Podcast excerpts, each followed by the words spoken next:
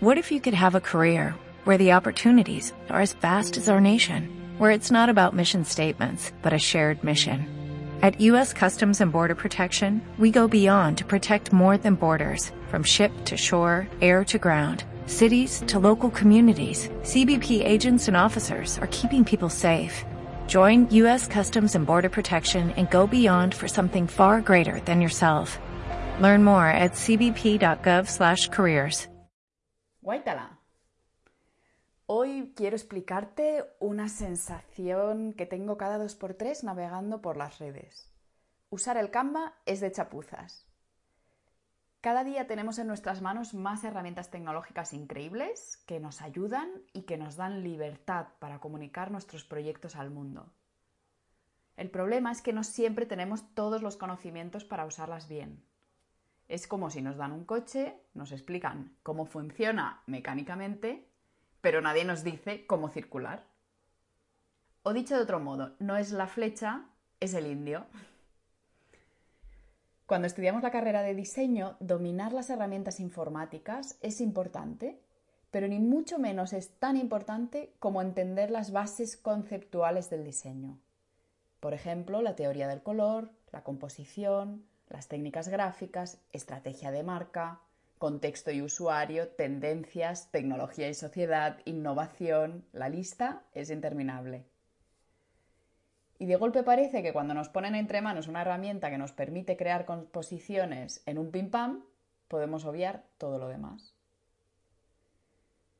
A ver, yo no digo que no puedas usar el Canva, ni mucho menos. De hecho, insisto en que creo que es una herramienta maravillosa porque es tan fácil de usar que te da autonomía en la comunicación de tu proyecto. Y así no tienes que depender de una persona profesional del diseño para cada una de las publicaciones en redes que haces, lo que probablemente no está al alcance de proyectos pequeños. Prefiero que comuniques con Canva a que no hagas nada. Lo que ocurre es que hay que tener las ideas muy claras para usarlo de forma que te ayude a transmitir los valores de tu marca. Y ojo, que hay mucha gente que lo usa y lo hace muy bien. Pero si no te lo piensas bien antes de usarlo, vas a crear imágenes desordenadas, confusas, con un diseño que ya he visto en miles de otras cuentas, por lo que no lo asocio con tu marca. Y eso es como si no hubieras publicado nada. Además, yo no sé si a ti te pasa, pero cuando veo que todo el mundo hace las cosas de la misma forma, me sale una energía en mi interior que me invita a cambiar de estrategia. Si toda la gente hace lo mismo, ¿qué clase de impacto pretendo generar? Así que quiero repasar contigo una serie de seis pautas que me parecen vitales para que puedas utilizar programas básicos de diseño como el Canva de una forma que te favorezca a ti y a tu marca y no al revés. Hacer este ejercicio te va a ayudar a sentar unas bases para la comunicación de tu marca que son esenciales, no solo para transmitir coherencia, sino para ser más eficiente en la creación de nuevas imágenes en el futuro. Parece que nos ponemos a tocar estos programas y empezamos a divertirnos o a agobiarnos, según tu carácter, con la cantidad de decisiones que tenemos que tomar cada vez que tenemos que hacer una publicación. Y yo te digo, toma esas decisiones una sola vez. Esto va a favorecer tu productividad, que es muy muy importante, y además favorece de forma increíble a tu marca, que mantiene una imagen propia, consistente y coherente. Y esto transmite un carácter particular y una imagen de profesionalidad. Una vez escuché una idea que me parece muy buena y quiero comentar contigo. Y voy a escoger una marca ética para desarrollarla porque la idea original tenía que ver con Nike y ya está bien de usar siempre esos ejemplos de grandes corporaciones. Si tú que conoces la marca La Falleda y si no lo haces, ves corriendo a escuchar el audio número 4 de esta serie, que se llama ¿Te fijas en quién comunica mejor que tú? donde hablamos de esta y otras marcas. Si te pregunto a ti que conoces la marca, ¿cómo sería un bar que abriera la falleda y puedes hacerte una imagen mental muy clara? Eso es la marca. No el logo, sino el desarrollo de esa identidad y de ese carácter. Seguramente cada persona que escucha el audio puede hacerse una imagen mental diferente, pero habrá patrones comunes. Será un bar muy blanco, con materiales naturales y su estampado azul y blanco en algunos detalles. Además, seguramente te permitirá probar y experimentar cosas nuevas con sus productos y relacionarte con las personas trabajadoras.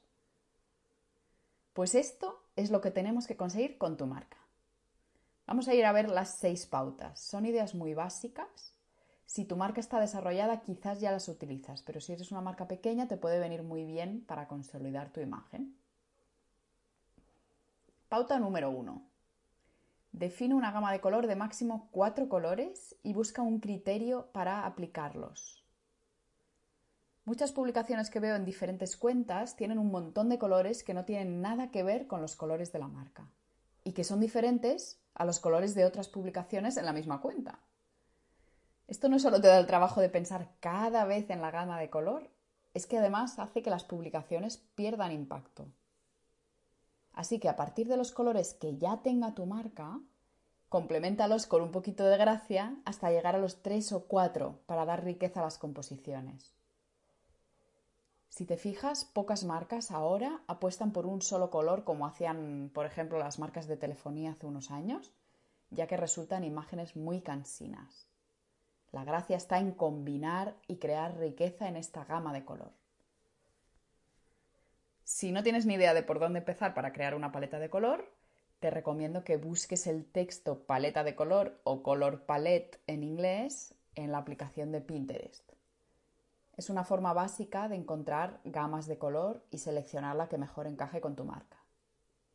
Existen otras técnicas un poquito más elaboradas y a medida que requieren una explicación más en profundidad y que te explicaremos en el curso Comunicación Transformadora. Segunda idea. Usa diferentes niveles de tipografías y colócalas en tres niveles, titular, subtítulo y texto de párrafo. Aquí, por ejemplo, puedes ver cuál es la tipografía de tu logotipo y decidir si es adecuada o no para titulares. Empieza por aquí. Define el nivel en el cual colocar esta tipografía, con qué color de tu gama de color y en qué tamaño. A partir de aquí, seguramente también tienes definida una tipografía para el texto de párrafo en vuestra web o en algún otro elemento. Si no lo has hecho, elige tu tipografía de párrafo y hazlo seleccionando una tipografía sin fantasías, que sea sobria y sencilla. Nos interesa aquí la legibilidad. El texto de párrafo sirve para exponer texto con información práctica. Guarda la creatividad para otros espacios. Y por último, el subtítulo. Selecciona una tipografía diferente a la del titular, que podría coincidir con la del texto de párrafo o no, y establecela como subtitular. Selecciona otro de los colores de tu gama y su tamaño. Piensa que el subtítulo debería contrastar con el título. Si el titular principal tiene una tipografía muy gruesa y con mucho cuerpo, quizás el subtitular debería ser una tipografía fina, en mayúsculas y en un tamaño menor o un color neutro. Si todo esto te parece complicado, como te decía antes, vamos a desarrollarlo mucho más en nuestro curso Comunicación Transformadora. Viene la tercera pauta. Ordena y alinea los elementos. No puede haber una idea más fácil de aplicar con tan buenos resultados y que se utilice menos. Es el maricondo de la comunicación. Si tienes varios elementos de texto en tu composición, haz que estén alineados unos con otros. No dejes un elemento que no tenga relación con algún otro de tu composición. Eso va a hacer que quede volando y que no se vea integrado en el conjunto. Y si colocas algo que no está alineado exactamente, utiliza las proporciones básicas. Esto es muy sencillo, como las bases de las matemáticas. Por ejemplo, en un cartel puedes alinear los textos verticalmente a la izquierda, dejando un margen entre el texto y el extremo de la imagen que vas a respetar en los cuatro lados de la imagen. Y después, horizontalmente, para ubicar los textos, puedes alinearlos con una de las líneas imaginarias que divide la foto de fondo en tercios o en la mitad. Pauta número 4. Deja aire siempre. Deja que los contenidos respiren. Si pones mucha información sin dejar ese aire, no vas a crear una imagen atractiva. Así que lo más fácil que va a hacer la gente es pasar de largo. Ya tenemos suficiente información diaria a nuestro alcance como para tener que hacer un esfuerzo en leer y descifrar la tuya. En las redes sociales en especial somos así. O me los pones fácil o voy a pasar de ti. Así que siempre que estés dudando en qué decisión tomar porque no te caben los contenidos, yo te recomiendo que en lugar de reducir tamaños de texto o comerte los márgenes, que elimines contenido. Es una cosa que nos suele costar mucho y si quieres impactar es una medida urgente a tomar. De esta forma tu composición va a respirar y va a atraer mucho más la atención de la gente.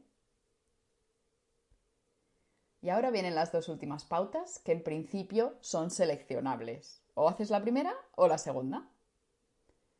Puestos a elegir yo te recomiendo que hagas la última. Creo que no puede haber una inversión más rentable. Pero como no siempre hay recursos para todo, te voy a explicar las dos. La pauta número 5 es la siguiente. Partiendo de la idea de que con este programa utilizas plantillas, yo te recomiendo usar siempre una misma plantilla. Es la mejor forma de seleccionar un estilo y mantenerte firme. No selecciones una plantilla diferente cada vez. Va a darte muchísimo trabajo y va a perjudicar a tu marca. Además, te sugiero que en lugar de usar una plantilla gratuita, compres alguna plantilla de pago. Cuesta muy poquito dinero y te va a diferenciar porque no va a ser tan fácil encontrar la misma plantilla en publicaciones de otras marcas. Con esa pequeñísima inversión ya estás haciendo un ejercicio muy importante de diferenciación. Y vamos con la última pauta, la pauta número 6, que te recomiendo si quieres comprometerte con generar un mayor impacto con tu marca. Pide a un diseñador o una diseñadora que te diseñe unas plantillas, tres o cuatro, para diferentes tipos de publicaciones, con algún programa que puedas editar, tipo OpenOffice, preferiblemente, o PowerPoint en el peor de los casos. Te adelanto que este diseñador o diseñadora va a odiarte por hacerle usar esos programas para diseñar, pero tú tendrás una imagen con un estilo propio. En este caso verás que entonces vas a tener las ideas muy claras, porque vas a poder decirle que te explique cuál es la gama de color utilizada, y las diferentes tipografías para cada nivel de texto. Es decir, que ya vas a tener resueltas las pautas que comentábamos antes, número 1 y número 2. Y además vas a poder identificar cómo alinea los contenidos, de manera que vas a poder darle una continuidad a esta forma de componer tus carteles. Cuando tengas una plantilla medida para tu marca, te va a ser más fácil diseñar porque no tienes que pelearte con nuevas tipografías, gamas de color, etcétera, cada vez. Y además vas a crear una marca reconocible, una marca que tiene que ver con tus valores, con el tipo de contenidos que tú transmites. Y sobre todo, va a ser auténtica, que es una de las cosas que más impacto genera hoy en día. Con esto vamos a cerrar el audio de hoy lleno de ideas prácticas. Estoy segura que te ha dado nueva energía e ideas que aplicar a tu marca. Compártelo para que podamos seguir dándote todos estos consejos. Y si tienes ganas de más, ya te hemos explicado que estamos preparando una formación presencial en Barcelona, que también tendrá una versión a distancia para todas aquellas personas que estáis lejos. Puedes ver todos los detalles de esta formación en el siguiente enlace www.guaitala.com ya sabes que Waitala va con W-A-I-T-A-L-A, barra curso guion medio comunicación guion medio transformadora. Repito, www.waitala.com barra curso comunicación transformadora con un guion medio entre cada una de las palabras. En esta formación vamos a estudiar a fondo cómo debe ser una comunicación transformadora, que para eso se llama así. Vas a poder profundizar y debatir sobre las ideas que hemos estado tratando en todos estos audios y sobre todo vas a poder aplicarlas en tu proyecto. Y aplicando todo lo que trabajemos, vas a poder aumentar tu impacto social y contribuir a demostrar que otra forma de vivir y consumir es posible. Y si estás en Barcelona y quieres aprender más ideas prácticas de comunicación ética y conocer todos los detalles de la formación, vente al taller gratuito. Los 5 errores en la comunicación de proyectos con valores y cómo resolverlos. Un taller que impartimos el próximo día 8 de octubre de 6 a 8 en la Lola Coworking, en el barrio de Gracia. Ya se está apuntando la gente y las plazas son limitadas, así que para venir es importante que reserves tu plaza lo antes posible enviándonos un correo a hola.guaitala.com. La semana que viene te hablamos de los elementos mínimos necesarios para crear el mayor impacto en tu comunicación con el menor esfuerzo posible. Seguro que te interesa. Gracias y hasta la semana que viene. Chao, chao.